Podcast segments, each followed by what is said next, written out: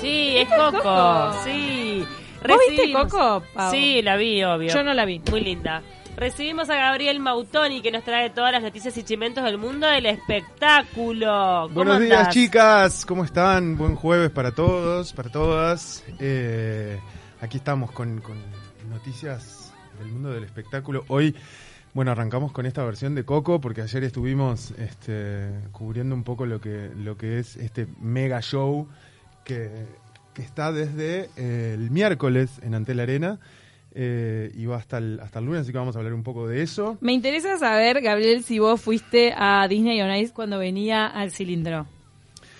Eh, no, De yo chico. fui a Fan on Ice. En el que- Palacio Peñarol. Porque hay, viste que hay varios. Estaba Sí. Fan on Ice, estaba. ¿Qué otro? eh, Holiday on Ice. Holiday on Ah, son dos diferentes. Son, son, son- No, para. Fan on Ice. Para Fan on Ice, no. Entre.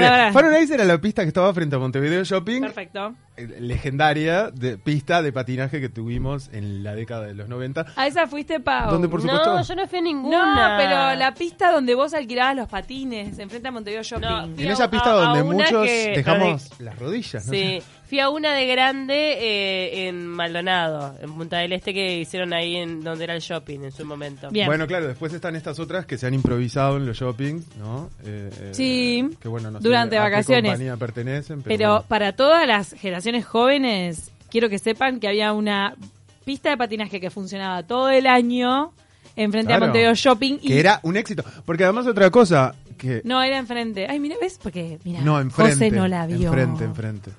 ¿En qué año cerró Perdón, Ice? yo viví la pista de patinaje que estaba dentro de Montevideo Shopping en el piso de arriba. Claro, pero esa se Ah, pero montaba... esa, esa se No, mon- no, no, estaba todo el año. Hacemos cumpleaños ahí, todo. No, no, perdón. No recuerdo. Fue mi infancia pará, total. no. José, no, no, no. disfrutas No acá los mayores. José, vos ibas a patinar al bowling. No. Claro, claro, tal cual, eso.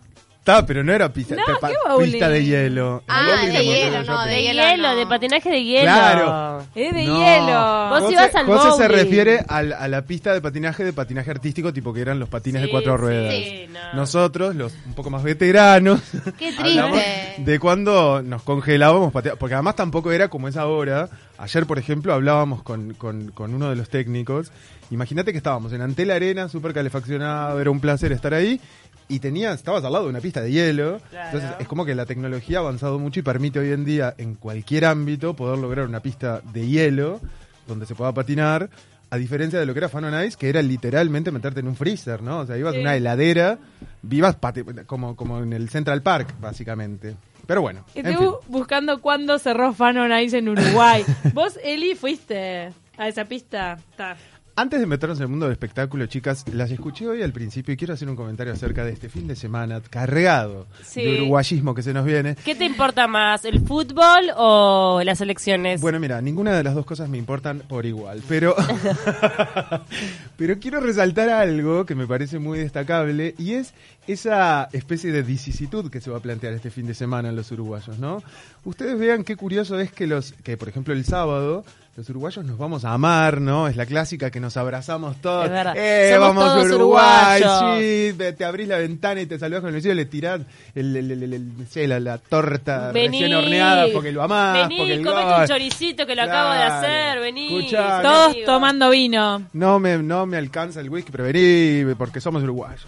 Y al otro día, chicas, Mm. 24 horas después, el vecino facho de enfrente se pelea con el comunista del de la vuelta de la esquina, ¿no es cierto? Se gritan y cualquier esto cosa. es una guerra, una cosa que no tiene el más mínimo gollete. Embanderados y separados. el Embanderados, domingo. ¿Te separados. das cuenta? Pero tomemos que del siga sábado. jugando la selección uruguaya, Entonces, somos ¿no, más le- felices. ¿no les parece, ¿no les parece significativo este fin de semana que vamos a vivir Sí. todos los uruguayos? Tenemos razón, tenés razón, tenemos razón.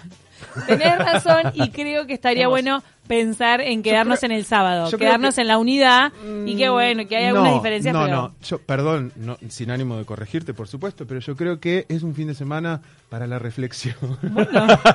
mirá cómo se vino Gabriel. No, No, pero no, no, no, no me parece que sea el hecho de quedarme con la unidad que propone el fútbol y descartar esa cosa Diferencia. dife- de- claro, Diversidad, en realidad es diversidad. Me parece que hay que lograr eh, un punto medio, ¿no? Entre algo como rescatar eso que propone el ámbito deportivo, que muchas veces genera fanatismo y demás, y tratar de replicarlo en lo que es la política, que en definitiva no es más ni menos que lo que nos beneficia o, tratemos, o tratamos de que nos beneficie a todos como país. Y vivir lo otro eh, con paz, o sea, vivir la diversidad de las ideas, confrontamiento de repente, Aceptar. con paz y respeto. Exacto, exacto. Pero bueno, en fin, quería, Una antes de meternos una en la reflexión. frivolidad del espectáculo, Bueno, vamos a estar hablando de Disney on Ice, vamos a estar hablando de una película uruguaya que se está presentando en Corea. tenemos una peli, la verdad, eh, bueno, estuvieron también antes antes de, de- de meternos con eso, pero una breve reseña, estuvieron estuvieron un tiempo atrás acá Rafael y Bernardo Antonasio. este, De tu tierra, ¿no es cierto? Coterráneos y amigos entrañables realmente, que los, los quiero mucho, hemos Ay, con- casi que crecido juntos. Con Bernie Rafael. trabajamos ahora en Metrópolis, es un capo. Y Bernardo es un genio. Bernardo, contanos que iban a la- al colegio juntos en Durazno, a la escuela. Fuimos compañeros de, de los maristas en, en Durazno. Exacto, somos ex eh, discípulos de Marcelino. Esto no está arreglado, porque yo siempre hablo de los maristas, pero no me acordaba que habían ido. ¿Acaso acá somos un, somos un clan marista? Pero Total, bueno. total. Eh, previo a eso, que, vamos a, a estar hablando, y de hecho tenemos una nota porque a- muy amablemente tanto Rafa como Bernardo se prestaron ayer, imagínense con, el, con la diferencia horaria que tenemos, se prestaron a, a hacer una nota telefónica. Sobre la película En el Pozo, en la que actúa nuestra compañera, Nuestra compañera de radio, Paula, claro. de Radio Universal, Paula Echevarría. No, Paula Silva. Paula Silva, estoy molestando. Nuestra compañera Paula. Paula Echevarría en cualquier momento. ¿Y Paula en el cine. de las tablas? ¿Y por qué no? Cualquier Claro que sí. las tablas salta a, Ah, pero a la estuvo- gran pantalla. A la pantalla grande. Aprovecho, a- lo, lo hablamos recién, pero aprovecho a felicitarte, Pau. El jueves pasado estuve viendo Tenco Paz, que hoy va la última función. Hoy ¿verdad? es la última función, Hoy, hoy, última excusa. función No hay partido, Copadas. nada. Y quedan muy poquitas entradas. Quedan pocas entradas, así que pueden ingresar al movie.com.uy y este, adquirir su entrada para ver Copás. Se van a divertir, lo van a Bueno, pasar bien, ya ves, ¿verdad? mira, respecto al, al fútbol, el, fin de- el jueves pasado, pese a que jugó Uruguay, yo me fui al teatro, Sí. me fui a ver Copás, el teatro explotado, o sea que la Sí, gente se explotado copó. no, pero 200 personas metimos Bueno, eh, un, un día en de una partido. sala de esas, de esas dimensiones, con una jugada de Uruguay y tal. La verdad, Pau, Bastante felicitaciones para ti, todo el elenco. me Muchas encantó, gracias. Eso, bien. muchas felicitaciones a Pau, nuestra compañera más cercana, y a la otra que está en el pozo, que es de la película que vamos a hablar en un ratito nada más. Exacto. ¿Arrancamos con el hielo o no? Porque yo No, me fui de tema. ¿Sabes qué? Vamos con unas, unas, unas cortitas que, que, que, bueno, que hacen un poco a la actualidad. El picadito de actualidad. A ver, el picadito. ¿Qué ha pasado esta última semana? Dale. Como ya creo que en, en todos los medios se ha comentado un poco, pero bueno, sabemos de la muerte de Coca Sarli. Sí. eh, este ícono sexual que bueno que fue como cobrando representa representatividad se dice Sí, puede ser. bueno ha ido cobrando importancia en, en- en- distintas eh, en distintos colectivos se ha transformado en un ícono de la cultura gay en un ícono eh, kitsch. Bueno ha pasado como por, por, muchas etapas. Y tenemos un par de curiosidades este, respecto a esto más allá de bueno obviamente eh, contarlo como una noticia triste, ¿no? Más allá de, bueno, Obvio. de, de- de su- ya su trayectoria. Igual- igual una señora de 89 grande, años, entonces una quiero hacer carrera. 83, ¿sabes 83, qué? Diferentes una- medios. Hay sí. medios que le encajaron 89. 89, yo estaba convencida. No, No, tal. sí, Tenía sí. 83. Bueno, y el otro día este alguien me dijo, no, pero no te das cuenta que su hija, porque yo dije que eran muy parecidas con su hija, y eh, su hija era adoptada. Y le digo, bueno, no tiene nada que ver, eran súper parecidas. O sea, ustedes vieron una foto de Isabel e Isabelita, eran dos gotas de agua, se maquillaban igual, se vestían igual, tenían el pelo igual. Digo, todo bien que sea adoptada o no sea adoptada, pero era Mm. parecida. Sí, sí, No sí, sabía. Total. No sabía que era adoptada. Bueno, eh, hay, hay algo interesante en su vida que es bastante contemporáneo, se, se puede trasladar a, a algo muy contemporáneo, que es dentro del medio en el que surgió y se manejó, eh, esa actitud que tomó ella de empoderamiento de, de su actividad, manejándose en ese medio, ¿no? Convengamos que era un ícono sexual, se pone, bueno, se, casa con quien fue su director y, bueno, su marido, Pero qué salado que tu director es tu pareja, el amor de tu vida y te hace hacer las cosas que le hacía hacer a ella. Todo bien con el arte, porque los desnudos que ella hacía eran artísticos, pero después el resto... Pero y, y el Ah. fetiche, porque a ver, en, en más de, de- de una historia, ella tenía eh, esta cuestión de ser como un poco poseída por el hombre mayor, digamos. ¿Abusada? ¿no? No, no, no abusada. Nunca había, creo que nunca hubo como situaciones como de acoso. No, eh, no, dentro de Pero- las películas en la ficción, En- sí, hay violaciones. Hay violaciones. Tipo, Ah, incluso ¿explícitas? colectivas. Sí. No son explícitas, Claro, pero es tipo, llegan y la amenazan, Claro, la amenazan de muerte Ay, en carne. Ah, bueno, eso es verdad. En, En carne, carne la, amenazan de muerte a- Y para, ella- para que se entregue. Y O sea, este, este, esta cuestión, yo no sé si fetiche del director, morbo o, o una cosa un poco rara, pero ella, dentro de toda esa, esa cuestión, tenía como esa atracción o debilidad por, por hombres menores, que en este caso eran re- era generalmente el personaje de ese hombre menor era representado por el hijo de, eh, de Ay, Armando qué- Bo, qué turbio el director de la película, Sí, ¿no? eso está O sea, era, era un poco turbio, un poco re- rebuscado, pero bueno. Y después está esta, esta mítica eh, eh, frase que la hizo ¿no? conocida, bueno, no sé si la, la frase la hizo conocida, pero digo que todos recordamos, que es, eh, canalla, ¿qué pretende usted de mí? ¿Qué pretende aparente- usted de mí? Mira, bueno, Pau pelando sus... Ahí mezclaste dos. Canalla, ¿qué pretende usted de mí? No, porque en realidad Ay, no, canalla música, música son, sexy. son separadas en dos Paula, películas. Paula, decilo con música sexy. ¿Qué pretende usted de mí? Canalla. En realidad corresponden a dos películas diferentes. Todo el mundo dice que ¿qué pretende usted de mí? corresponde a carne y en realidad en carne dice canalla, usted se va a arrepentir, bla, bla, bla. Y en realidad ¿qué pretende de mí? es de otra película. Bueno, ¿sabes que yo tengo una versión que la Hay frase. Fue creada por eh, Jorge Lanata? En Lanata. En un, y, y- y de hecho se utilizó en un videoclip de Bersuit Bergarabat, donde, de- ¿se acuerdan la, la, la, Está la la canción de la, Sí. la Argentinidad al palo? Sí. Bueno, en fin, ahí hay una... una Bueno, pero todo el mundo estuvo recordando entonces a. Isabel. La verdad es que digo, es un, eh, era un personaje muy querido por todos los argentinos. Y por otra parte, y por último, para cerrar, algo como también muy interesante, muy interesante, no sé, pero sí eh, eh, Llamativo. eh, llamativo, eh, le tocó fil una de las, de las escenas o de las pelis que le tocó filmar. Eh, el director la hizo, bueno, su marido, la hizo encarnar un personaje eh, que se filmó acá en Colonia. Eh, y la hizo meterse dentro de un prostíbulo en horario comercial, el prostíbulo estaba abierto, la hizo meterse ahí para empezar a rodar en vivo.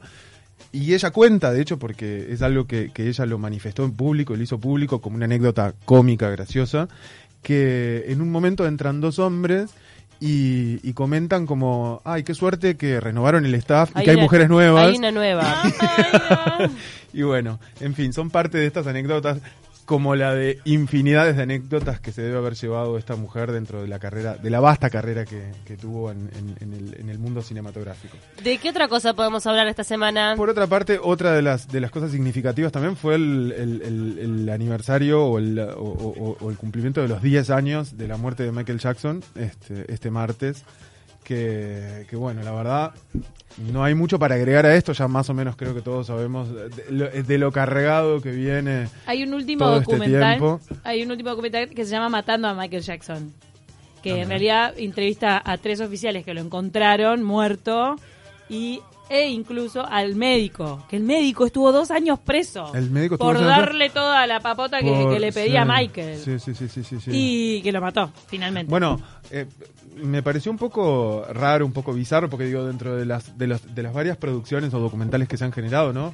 Está DC Seed, por ejemplo, que representa un poco esa última gira que iba a. Está a buenísimo. emprender Ese documental, véanlo. Muy bueno. Sí. Me pareció un poco bizarro que la cadena HBO, este martes, fecha de aniversario, eligiera pasar Living Neverland, que es No. el documental que de alguna manera lo defenestra y arruina su carrera y hace que en varios lugares del mundo incluso dejen de pasar su música y lo, y lo desacrediten como en lo personal un gran artista que fue.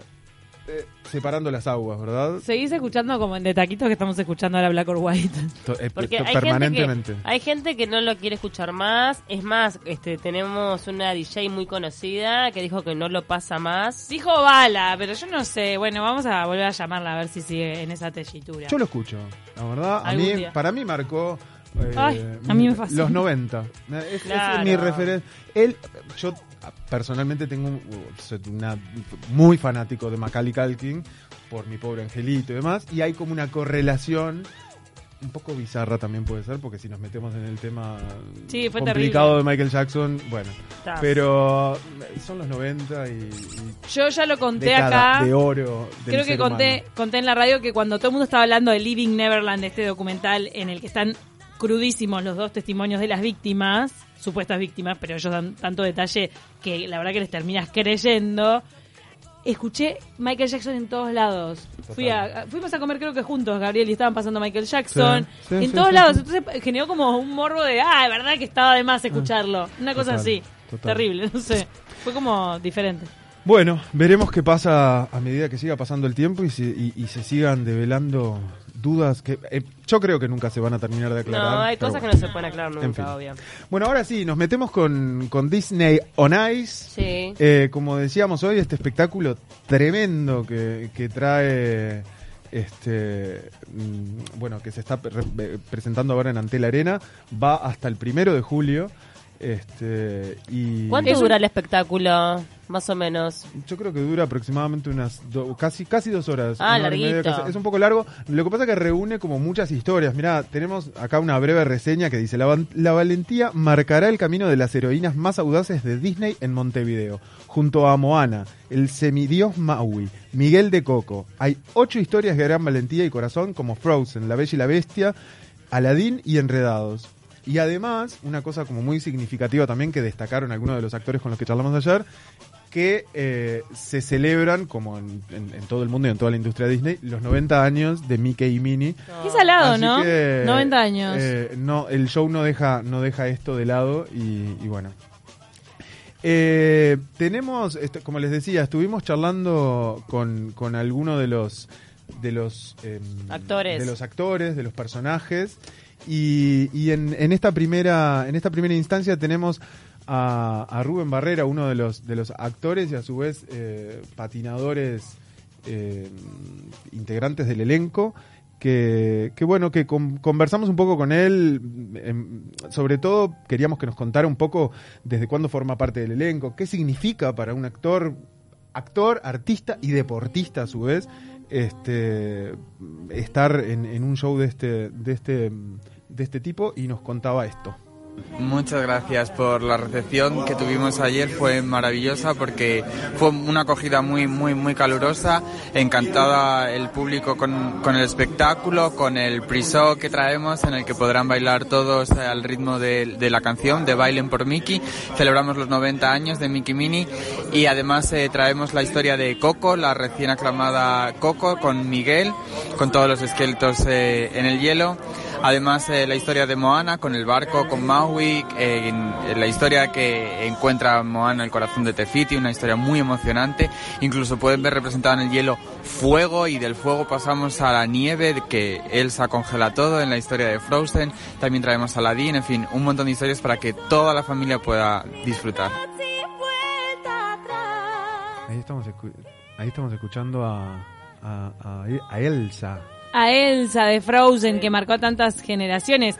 Yo piré pensando en Frozen sobre hielo. Me Claro. parece que es redondo. Frozen Y me gusta mucho eso de que mezcla los personajes de antaño, como La Bella y la Bestia, y los de Coco, por ejemplo, que son los de las nuevas generaciones, que los podemos ver como padres, capaz. La inclusión de Coco dentro del show, de hecho ahora lo, lo, lo charlamos con, con otra de las actrices, mexicana ella, es algo muy importante para lo que es la industria, para lo que es la industria Disney y para lo que es el mundo en los tiempos que corren, ¿no? O sea, que una industria tan grande y tan poderosa, eh, bueno, ya fue un éxito a nivel cinematográfico, pero digo que lo sigan replicando en las distintas acciones de Disney me parece como muy significativo. Y en base a lo que nos contaba Rubén recién acerca de toda esta magia que se genera, este, hablamos un poquitito más también acerca de, esto, ¿no? De, de la carga de, efectos y magia que propone el show. Sí, efectivamente, porque cuando nosotros vemos el- las películas en el salón de casa, pues bueno, no dejan de estar en, la televisión, pero cuando os sentáis aquí a, a ver el espectáculo sobre el hielo, no puedes imaginar cómo puede ser representada esa historia. Y verdaderamente se representa pues como puedes imaginarte. Además también traemos la sirenita y podéis ver cómo os vais a sentir bajo el mar por el efecto de las burbujas que, que caen sobre el cielo, sí. Bueno, la diferencia, ¿no? De, de como como nos, nos decía Rubén, las diferencias de, de, de lo que es ver una peli tanto en el cine como en el living de nuestra casa y poder en este caso, tanto para mayores como para padres que quieren llevar a sus hijos y mostrarles esa, esa magia ahí casi que en carne propia de la mano de estos super eh, actores que, que, bueno que encarnan estos personajes y que brindan un show que realmente vale la pena ver, que está muy bueno, que tiene una producción muy grande y sobre todo mucha mucha gente trabajando detrás. Hay una un, un equipo técnico muy grande para armar algo como lo que hablamos hoy, que es ese despliegue dentro de un ámbito como lo que es el Antel Arena, armar esa mega pista con efectos. ¿Sabes lo que es? Es gente que aparece colgando del techo, Wow. cae nieve, vuelan. eh, ¿Cae nieve? Cae nieve. Bueno, la pa- no voy a contar mucho más, pero la parte esta de la sirenita, como nos decía Rubén recién. Te tiran agua. eh, sentís lo que es estar buceando. No, realmente No. está, está muy bueno. ¿Cómo? Te sacan la respiración, no entiendo. ¿Qué te hace? Chicos, vayan con buena capacidad pulmonar. bueno, y hablamos también un poco acerca de esto, eh, ¿no? De, de- de esta cuestión que complementa lo que es eh, un show artístico de, de tales dimensiones, con esta puesta en escena, con toda esta cuestión actoral y la mezcla de la parte deportiva, física, el entrenamiento que tienen que, que tener para, para encarnar una cosa así. Bueno, como bien has dicho, nosotros somos artistas, pero además no dejamos de ser deportistas. O sea, es, es, eh, son dos, dos disciplinas bastante estrictas que requieren mucho trabajo, mucho trabajo y mucha preparación, tanto en el hielo como fuera del hielo. Nosotros entrenamos fuera del hielo y además eh, en el hielo con las coreografías, las piruetas y los saltos. Entonces, eh, pues es mucho trabajo y mucha preparación para que el, bueno, pues el público disfrute. Después de aquí de Uruguay, en Montevideo, vamos a Córdoba y luego vamos a Buenos Aires y Chile. La vida bajo el mar es mucho mejor que el mundo de Bueno, nos Ay, el cangrejo Nos Sebastián. contaba un poquitito más de cómo sigue esta gira, porque claramente es una gira que, que acaba de empezar, que va por Latinoamérica. Son muchísimos artistas. Imagínate también lo divertido que debe ser para ellos poder recorrer el mundo entero a través de estos personajes, ¿no? Ay, por eso. En la próxima vida vamos a ser y patinadores. conocer- Pero hay gente que hace más de 25 años que está Sí. trabajando en esta industria Sí, de sí. Disney y que se ha recorrido más de 80, 90 Qué países. ¿no? Más allá de lo multidisciplinario y multicultural que ya de por sí es el elenco, la oportunidad de recorrer el mundo y distintos países. Tendrían que ¿no? hacer una película tipo reality contando toda la, la aventura de, de- La- interna. El, el- el tras bambalinas de lo que es montar esto. claro. Se termina formando casi que, de hecho, ahora Es como, lo, lo tenemos. como el circo antes, la hermandad, las familias. lo mismo. Tenemos un testimonio ahora más adelante que nos cuenta un poco eso, ¿no? Que termina siendo casi como una familia de lo que eran las familias de circo, que, que uno ve eh, que el- el- la estrella del circo quizás en la previa está montando la carpa, ¿no? Sí, sí, claro. Bueno, bueno, eh, hablamos también con, ahora nos, nos cambiamos de país con una, con, con otra de las de las actrices, en este caso mexicana, eh, Alicia Sánchez, y con ella hicimos hincapié en esto que hablábamos antes de la de la inclusión de Coco dentro del show y, y bueno y de toda esta apuesta y, y- y- bueno y de la, de la cultura mexicana dentro de lo que es esto. Así que Alicia nos contaba nos contaba un poquitito esto y, y de lo que de cómo se siente ella con esta con esta apuesta. Y bueno, estoy sumamente orgullosa de estar aquí y formar parte del elenco de Disney on Ice, especialmente este show que es Conquista tus sueños. Y bueno, como tú bien lo mencionabas, tenemos aquí la, la primicia, por decirlo así, de que estamos presentando por primera vez en Sudamérica este segmento de Coco, lo cual me llena más de orgullo porque obviamente soy mexicana. Como, bueno, ya sabrán, Coco es una película que está ambientada en México, habla sobre las tradiciones, las costumbres que tenemos nosotros de honrar a nuestros muertos. Y bueno, nosotros quisimos transportar un poquito de la película sobre el hielo con un número muy colorido y muy divertido y muy especial que es eh, un poco loco, que es Miguel se adentra en el mundo de de los muertos, por decirlo así, y empieza a tener un baile, una fiesta, todo es diversión, música, folclore mexicano y bueno, los vestuarios lo transmiten y estamos portando parte de la indumentaria folclórica mexicana, que son las faldas largas, llenas de colores, violanes, las chaquetillas de los hombres, que en este caso son unos esqueletos, con falda que bailan la música mexicana y los, y los esqueletos hombres que traen su sombrero, su sombrero de mariachi, su chaqueta llena de lentejuelas, de color, en fin, todo lo que caracteriza el folclore mexicano.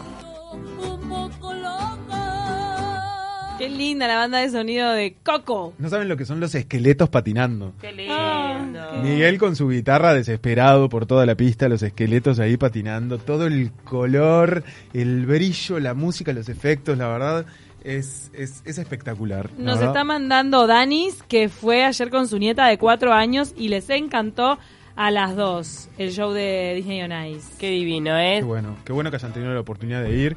Y para quienes no la han tenido, recuerden, todavía están a tiempo. Hay varias funciones. El domingo es el único día que no van funciones por las, obviamente por las elecciones, pero hasta el lunes inclusive tienen eh, varios horarios para ir.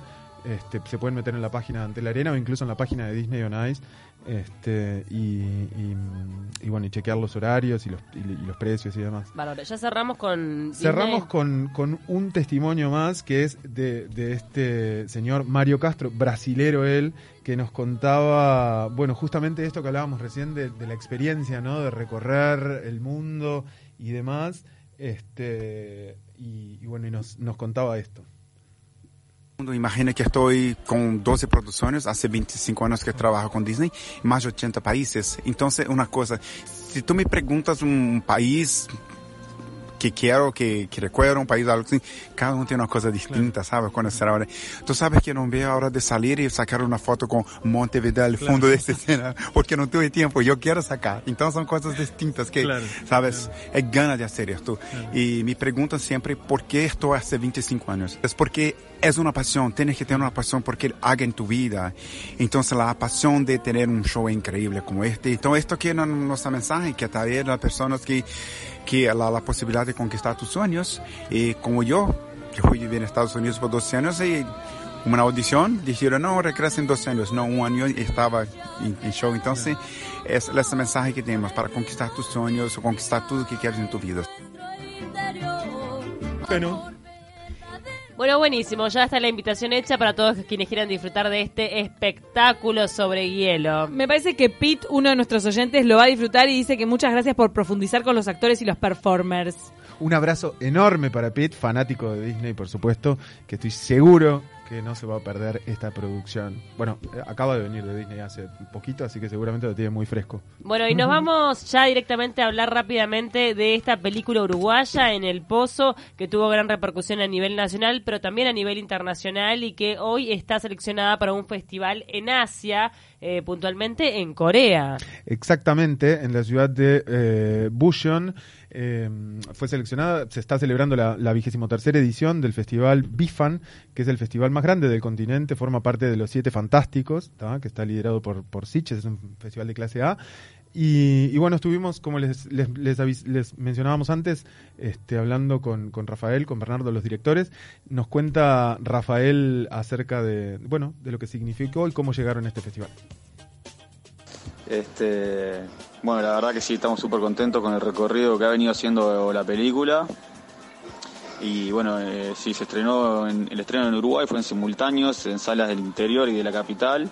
Y la gente acompañó, por suerte, en diferentes ciudades del interior se, vendieron muchas entradas. Y lo más lindo de todo fueron los comentarios que, que llegaban a las redes sociales de la película, personas de diferentes edades, totalmente desconocidas para nosotros, que nos hacían llegar sus agradecimientos y, distintos comentarios de lo que le había causado la peli, que bueno, que en realidad es de, lo más gratificante que, que te puede pasar así en la relación con el público. Y bueno, también algo que pasó es que eh, la gente se identifica con varios personajes de la película, que creo que eso es un gran logro porque al, al identificarte con un personaje te metes de lleno en la historia y toda la tensión y toda la violencia que se aborda en la película te pega mucho más. Bueno, ahí está, ahí teníamos la palabra de Rafael contándonos un poco lo que ha sido la, la repercusión, ¿no? Tanto acá como, como lo que lo que esperan o tienen la expectativa de que, de que, de que surja o, se, o, o suceda en el festival. Eh, nos contaron también un poco de qué trata este festival, este, tan de tanta importancia, no solo para, para, para el cine local, como en este caso, es la primera película seleccionada, sino para el, para el mundo cinematográfico en, en general.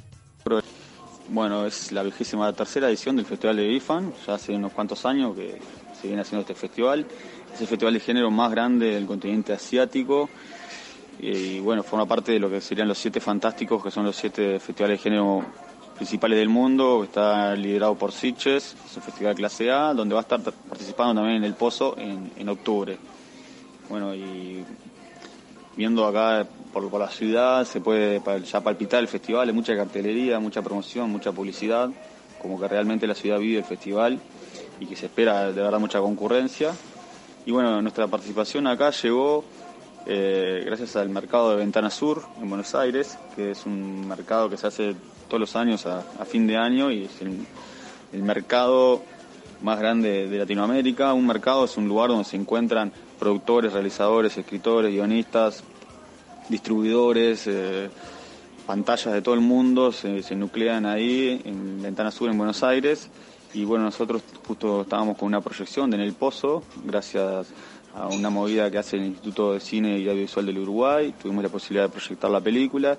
Eso hizo que se acercaran los programadores de Sitges primero y luego también este, los programadores de Bifan, que sintieron hablar de la película, no pudieron ir a la proyección, pero nos pidieron para verla y bueno, se la enviamos y a los meses nos llegó un mail de que estábamos seleccionados y, y querían que viniéramos a presentarla aquí.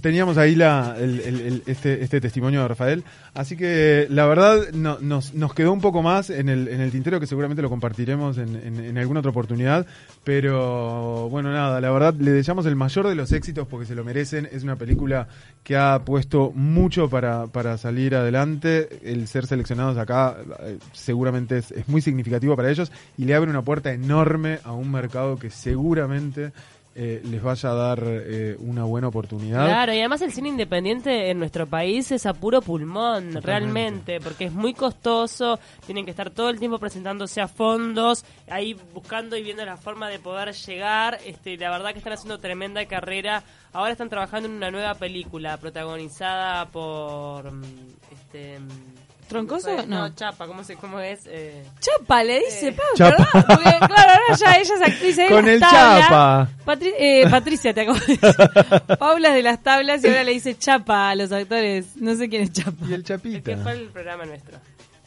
Eh, el Chapa es Torta, Alfonso Tor- Torta. Alfonso Tort. Ah. Claro. Y, Pablo, ¿para cuándo se viene tu aparición en el cine? Con Chapa y todos tus Ya le amigos. dije a Bernardo, digo, Bernardo, digo, todo bien, pero teneme en cuenta para alguna de las escenas, me parece, no sé. Pará, Bueno. y yo también me subí al carro, perdón por este derrape, tenemos que cerrar, pero um, también, y dijimos de hacer una película con las tres, con Ceci Olivera, vos y Claro. yo, tipo Spice Girls, Claro, una cosa así. que ellas tuvieron su película. ¿Por qué no? ¿Por qué no? Hagamos un mix y yo soy Austin Power y hacemos como el encuentro de Austin Power con las en Uruguay. El Austin Power uruguayo, ¿no? bizarro. Bueno. Bueno, gracias Gabriel, ha sido un placer como siempre. Gracias a ustedes, chicas, y nos volvemos a encontrar la semana que viene. Y continuamos con el ciclo Mujeres eh, Rioplatenses. La semana que viene, dos bombas. Opa, fuertes. que promete. Guarda. Ajá.